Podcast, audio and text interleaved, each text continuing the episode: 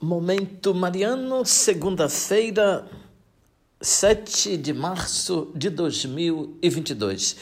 Querido irmão, querida irmã, alegria estarmos juntos para mais um Momento Mariano, nosso encontro com a Palavra de Deus que Maria e São José acolheram com o coração de servos do Senhor.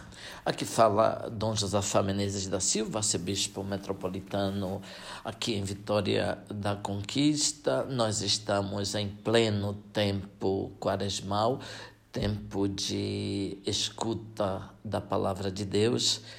E vamos logo, ouvinte, para a primeira leitura desta segunda-feira temos, portanto, do livro do Levítico, capítulo 19.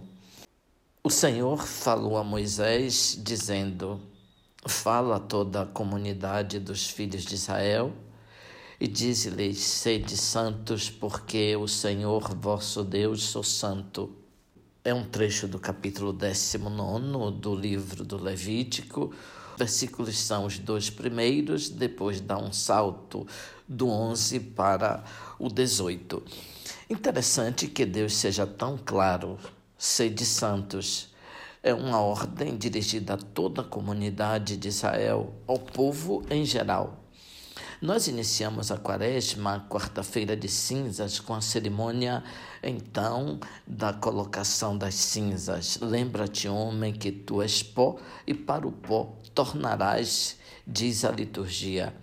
Nós, então, estamos muito próximos às cinzas, ao pó da terra, ao pecado. Sim, isso é verdade. Mas a Quaresma quer também nos recordar que existe ainda um outro ponto de vista. Deus nos criou, quer nos recordar que a santidade também está impressa em nossas vidas, faz parte do nosso ser. Na criação fomos feitos à imagem e semelhança de Deus. Pela criação e pela salvação podemos alcançar a plenitude da vida. Sede santos, porque eu sou santo. Nós pensamos de imitar um personagem importante do mundo artístico, um jogador de futebol, o chefe de uma empresa, um político, um professor, um cientista, enfim, um grande deste mundo. Mas devemos também ter a coragem de imitar o nosso próprio Criador, Deus. Jesus recorda que devemos imitar o Pai do céu, que na sua bondade faz brilhar o sol e chover sobre todos. É de Deus que recebemos a santidade. Interessante que a concretização da santidade aconteça quando nós fazemos as coisas mais comuns do dia a dia.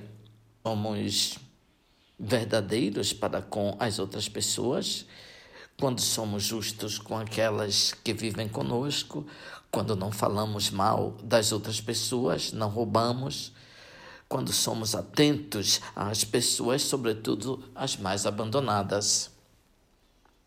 Que vos agrade o cantar dos meus lábios e a voz da minha alma, diz o salmo de meditação. Os preceitos do Senhor são precisos, alegria ao coração. O mandamento do Senhor é brilhante, para os olhos é uma luz.